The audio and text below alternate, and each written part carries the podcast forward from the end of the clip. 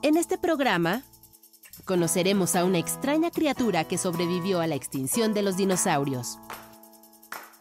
Hablaremos de un felino símbolo de poder que está en grave peligro de extinción. Y confirmaremos por qué los elefantes son considerados los más inteligentes del reino animal.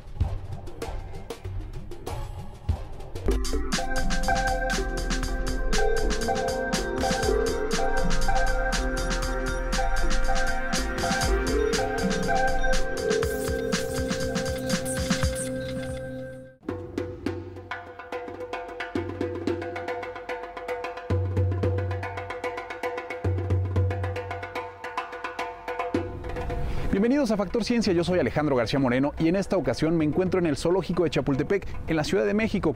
Este es un lugar de 17 hectáreas donde viven miles de animales, aproximadamente 250 especies, entre aves, mamíferos, reptiles, en fin. Lamentablemente muchos de los animales que vamos a poder ver en el recorrido del zoológico se encuentran en peligro de extinción. Te invito a que te quedes porque es un programa en el que seguramente aprenderás mucho. Esto es Factor Ciencia, comenzamos.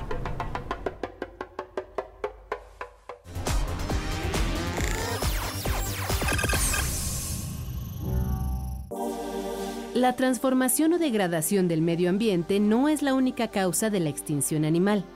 Perseguimos, torturamos y exterminamos a nuestros vecinos en una suerte de guerra que carece de sentido. Uno de esos muchos casos de incomprensión lo ilustra el lobo mexicano, la subespecie más pequeña de Norteamérica. Solía habitar de forma abundante las regiones del norte y centro de México su fuerza, inteligencia y vida en manada lo convirtieron en un depredador tope, en un regulador del crecimiento de otras especies. El ser humano invadió su territorio buscando alimento para su ganado y otros animales de granja. Así fue acabando poco a poco con su hábitat. La mala relación con el lobo comenzó a partir de la mitad del siglo XX los ganaderos lo vieron como su principal enemigo y emprendieron en su contra una feroz cacería. Los últimos cinco lobos mexicanos se capturaron y llevaron a zoológicos para su reproducción en cautiverio.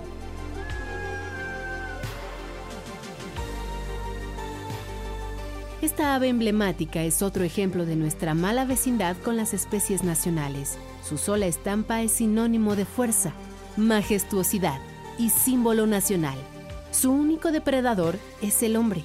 Hoy es muy complicado admirarla en vida silvestre.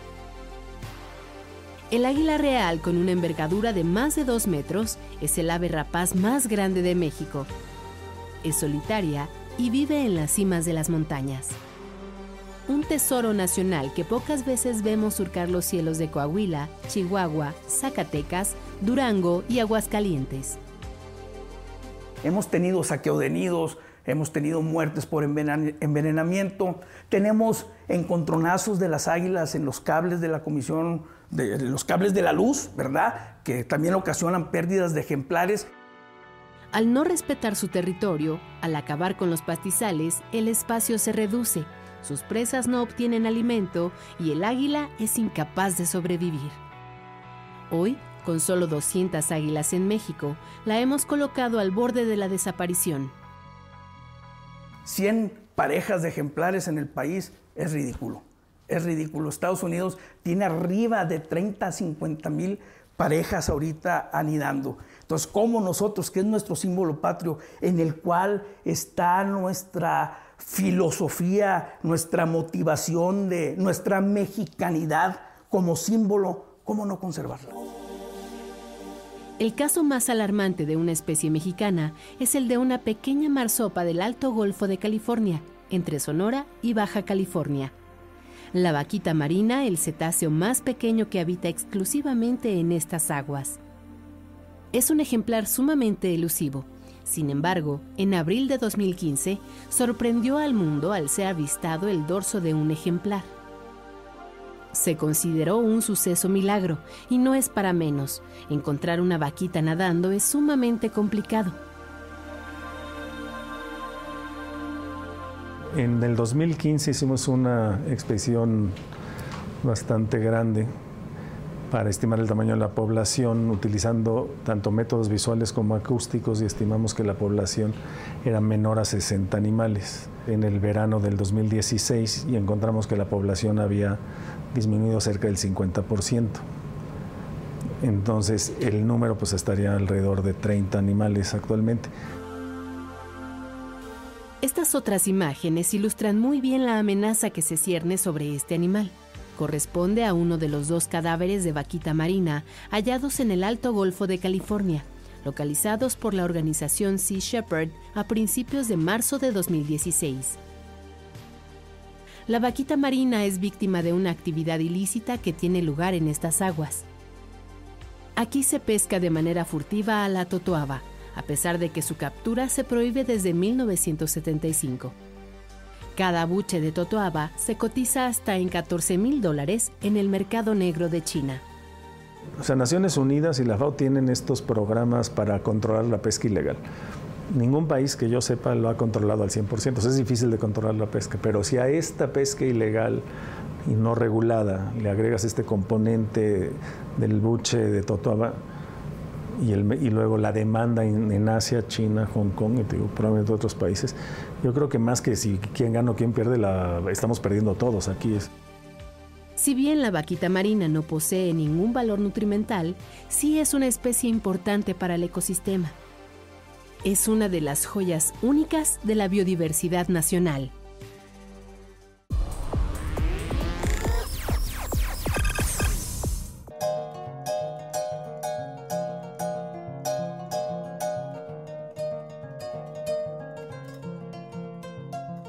Continuación te voy a presentar al que es considerado el conejo más pequeño de nuestro país.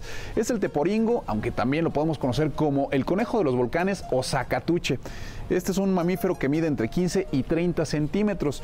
Le gusta hacer sus madrigueras en zacatón, aunque también puede encontrarse entre rocas y entre peñascos. A este animal únicamente se le puede encontrar en la Sierra Chichinautzin Ajusco o en la zona nevada del Iztaccíhuatl y el Popocatépetl.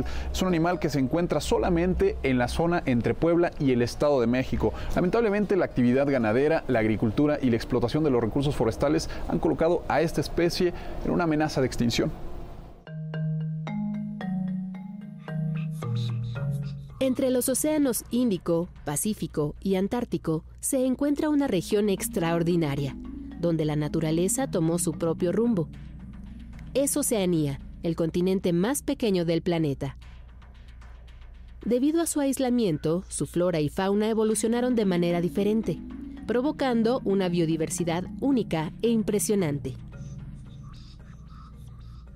Uno de los mejores ejemplos es esta extraña criatura que nada y bucea en ríos y lagos poco profundos de Australia y Tasmania. Físicamente parece una nutria con pico de pato, cola de castor y patas palmeadas, capaz de poner huevos y amamantar a sus crías. Es el ornitorrinco, un insólito sobreviviente de una especie muy antigua que convivió con dinosaurios a finales del periodo Triásico, hace unos 200 millones de años. En 1798, su extraña biología hizo pensar a zoólogos del Museo Británico de Londres que se trataba de un animal falso. Este animal, que en su edad adulta mide 60 centímetros de largo, vive en túneles que escarba en las riberas y se alimenta de peces, moluscos, crustáceos e insectos. Al sumergirse en el agua, sus oídos, ojos y orificios nasales se cubren por una membrana protectora como la de los anfibios. Al no ver, oír y oler, utiliza su sentido de electrolocalización, el mismo que poseen los tiburones. En su pico flexible y carnoso tiene electroreceptores para captar los campos eléctricos que generan sus presas al moverse. En las patas traseras, los machos tienen un aguijón conectado a una glándula que secreta veneno para defenderse de sus depredadores. Es capaz de matar a animales pequeños y causar un fuerte dolor en humanos. Las hembras amamantan a sus crías a través de los poros de su piel, ubicados en los pliegues de su abdomen. El ornitorrinco no solo es singular en su anatomía, sino también en su genética. En 2008, científicos de ocho países obtuvieron la secuencia completa de su genoma y descubrieron que es lo más parecido a los primeros mamíferos que habitaron la Tierra. Tiene genes de mamífero, pero también de ave y reptil algo extraordinario que lleva a creer a la ciencia que este tipo de mezclas de ADN fueron comunes hace millones de años. El ornitorrinco es uno de los grandes misterios que guarda todavía la biología evolutiva.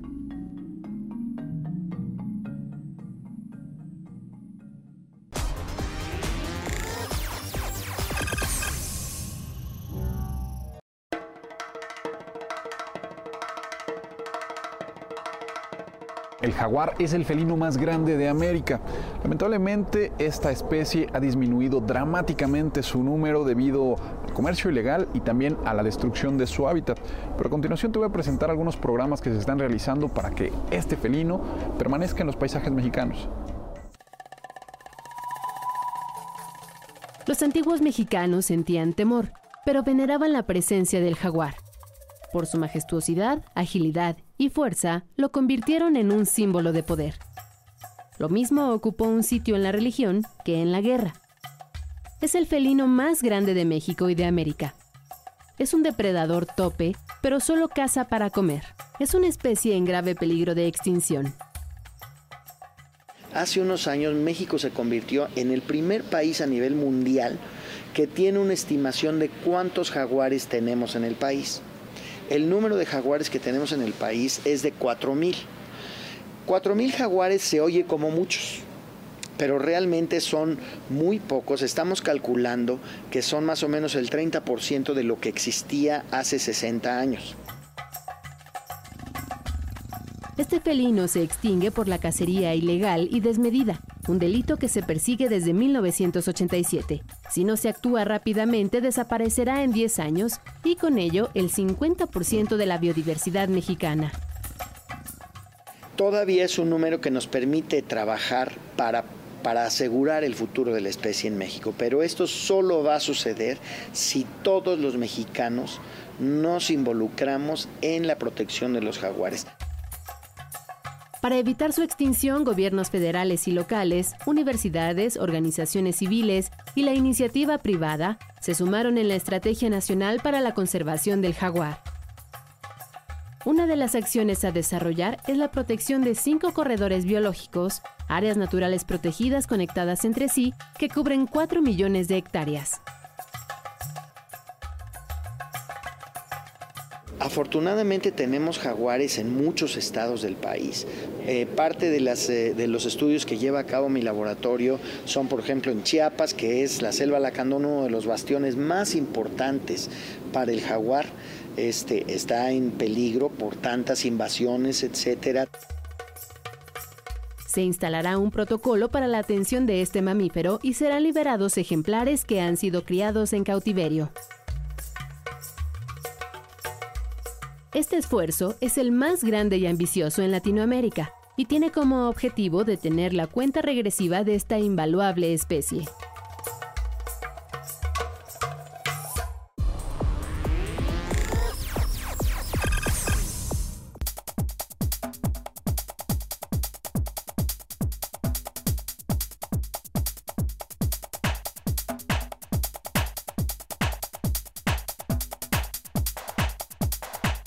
Me encuentro en el albergue del leopardo de las nieves. Es un felino extraordinario. Habita principalmente las montañas de Asia Central. Lo podemos encontrar desde China, Afganistán, Nepal, incluso hasta Rusia.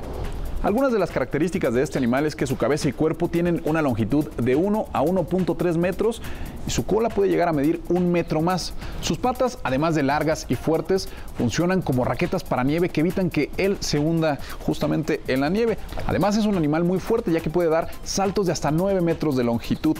Lamentablemente también es una especie en peligro de extinción.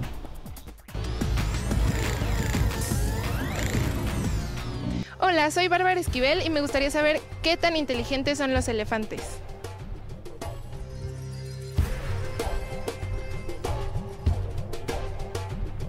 Su fuerza, dimensión y anatomía lo convierten en una de las criaturas favoritas del planeta.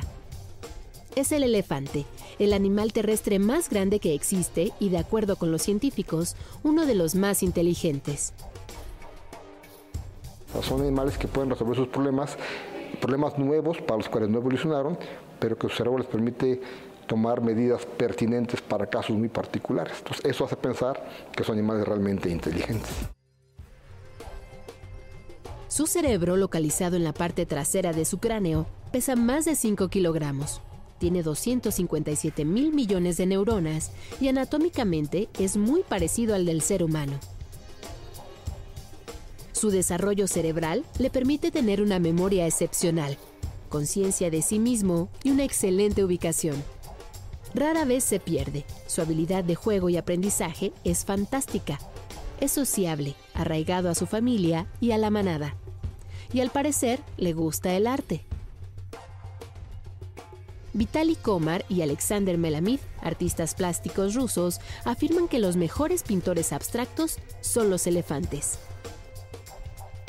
Por eso, en 1996, desarrollaron el proyecto asiático de conservación y arte de elefantes, a través del cual rescatan a los paquidermos que han sido obligados a trabajar en condiciones de sobreexplotación. Los atienden y les dan una terapia ocupacional, como la pintura. Las obras se venden y el dinero recaudado sirve para su manutención y proyectos de preservación de la especie. Cuando tienen algo nuevo que aprender, disfrutan el aprendizaje, disfrutan el reto, disfrutan el dominar lo que se les pide. Y ya que dominan una técnica, y lo hacen muchas veces, deja de interesarles un poquito. Entonces, definitivamente aprender a pintar sí les interesa. Y si va acompañado con recompensas, lo van a hacer con gusto para recibir la recompensa. Otras organizaciones como Save the Elephants llevan a cabo acciones de investigación, protección y conciencia. Sin embargo, esto no es suficiente. Las tres especies de elefantes que sobreviven en el planeta están en riesgo de desaparecer. El asiático de orejas cortas, que alcanza los 2 metros de alto y cuyos machos poseen colmillos cortos, y el africano, con orejas a los hombros y colmillos largos. La especie de sabana mide hasta 4 metros de altura y la de matorral o bosque, que es más pequeña, llega a los 2.5 metros. El elefante es de los pocos animales que no tienen depredadores naturales, pero están amenazados por el hombre. La especie asiática es capturada y se utiliza como animal de carga, obligándolo a realizar grandes esfuerzos hasta que muere. Y las africanas frecuentemente son asesinadas para obtener sus colmillos, debido a que el precio del marfil se cotiza más alto que el oro. A principios del siglo XX había 20 millones de ejemplares de las tres especies. Ahora hay menos de 600 mil. La caza ilegal está matando más elefantes de los que nacen. Cada año se asesinan a 25 mil. A esto se agrega la destrucción de sus ecosistemas. Es terrible poner en riesgo el futuro de las especies, pero es mucho más cruel cuando se trata de seres que tienen conciencia del daño que les hacemos.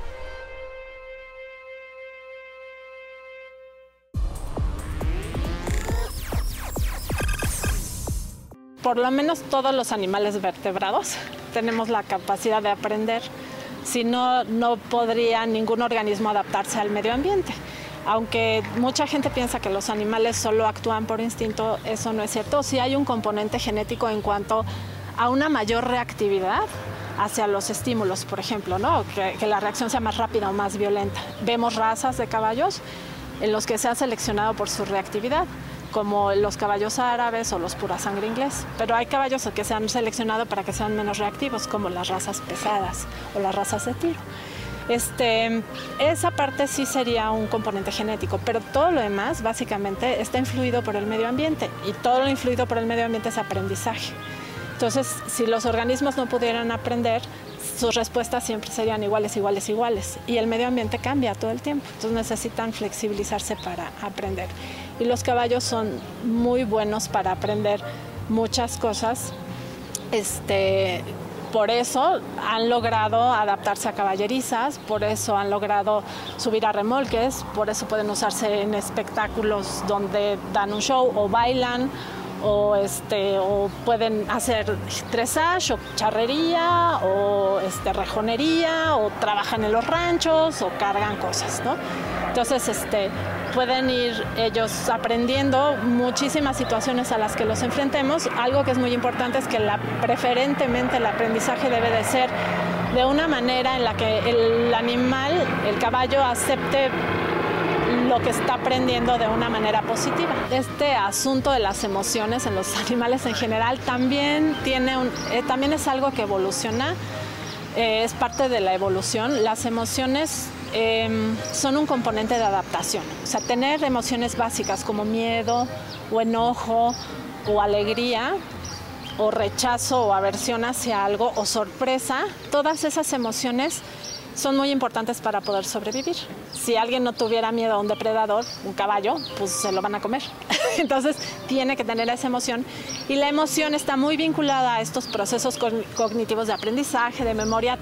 Sí están presentes las emociones en los caballos. Hay experimentos bien interesantes donde miden si los caballos tienen expectativas de que pase algo en el entorno. Entonces los acostumbran a darles, por ejemplo, un tipo de alimento siempre que hacen determinada cosa y para probar si ellos tienen expectativas, entonces de repente no les dan este alimento cuando hacen esta cosa y la reacción del caballo es muy emocional, se enoja y se va a veces, ¿no? O hay frustración y esto está vinculado a las también a la parte emocional.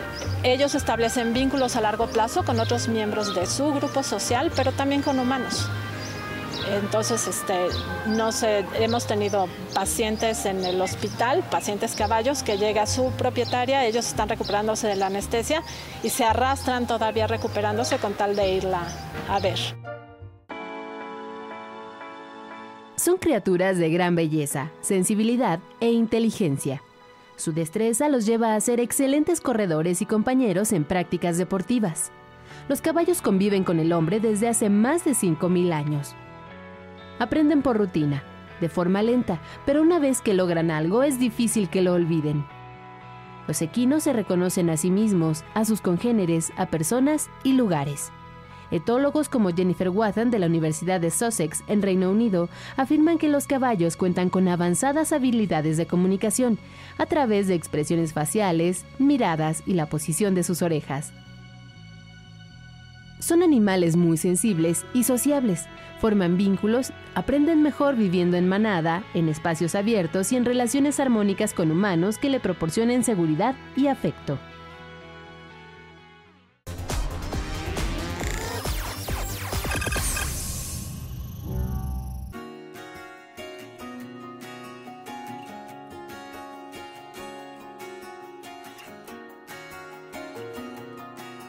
Te voy a platicar sobre el oso negro o Ursus americanus. Si bien no es la especie de oso más grande que existe, sí es la única especie que habita en nuestro país, aunque también lo podemos encontrar desde Alaska, Estados Unidos, hasta algunas regiones del norte de México.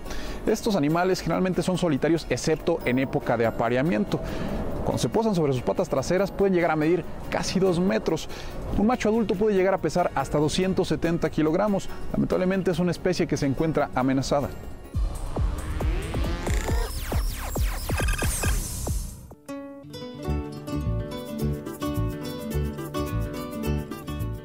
Otro de los animales que se encuentra en grave peligro de extinción y que también habita nuestro país es la tortuga caguama. Entre sus depredadores naturales podemos encontrar a los tiburones, a las gaviotas, mapaches, perros, en fin. Pero el principal responsable de que esté en riesgo de desaparecer es el hombre, y esto por la extracción, la venta y la comercialización de sus huevos. Este quilonio tiene un caparazón más duro que el de otro tipo de tortugas en forma de corazón y en un tono más rojizo. Los adultos llegan a medir hasta un metro y su peso puede llegar a los 200 kilogramos. La tortuga caguama se encuentra en las costas de los mares tropicales y subtropicales de todo el mundo. En América se puede ver desde Chile hasta Alaska. Aquí en México, algún lugar donde podemos observar a estos especímenes es el Golfo de California.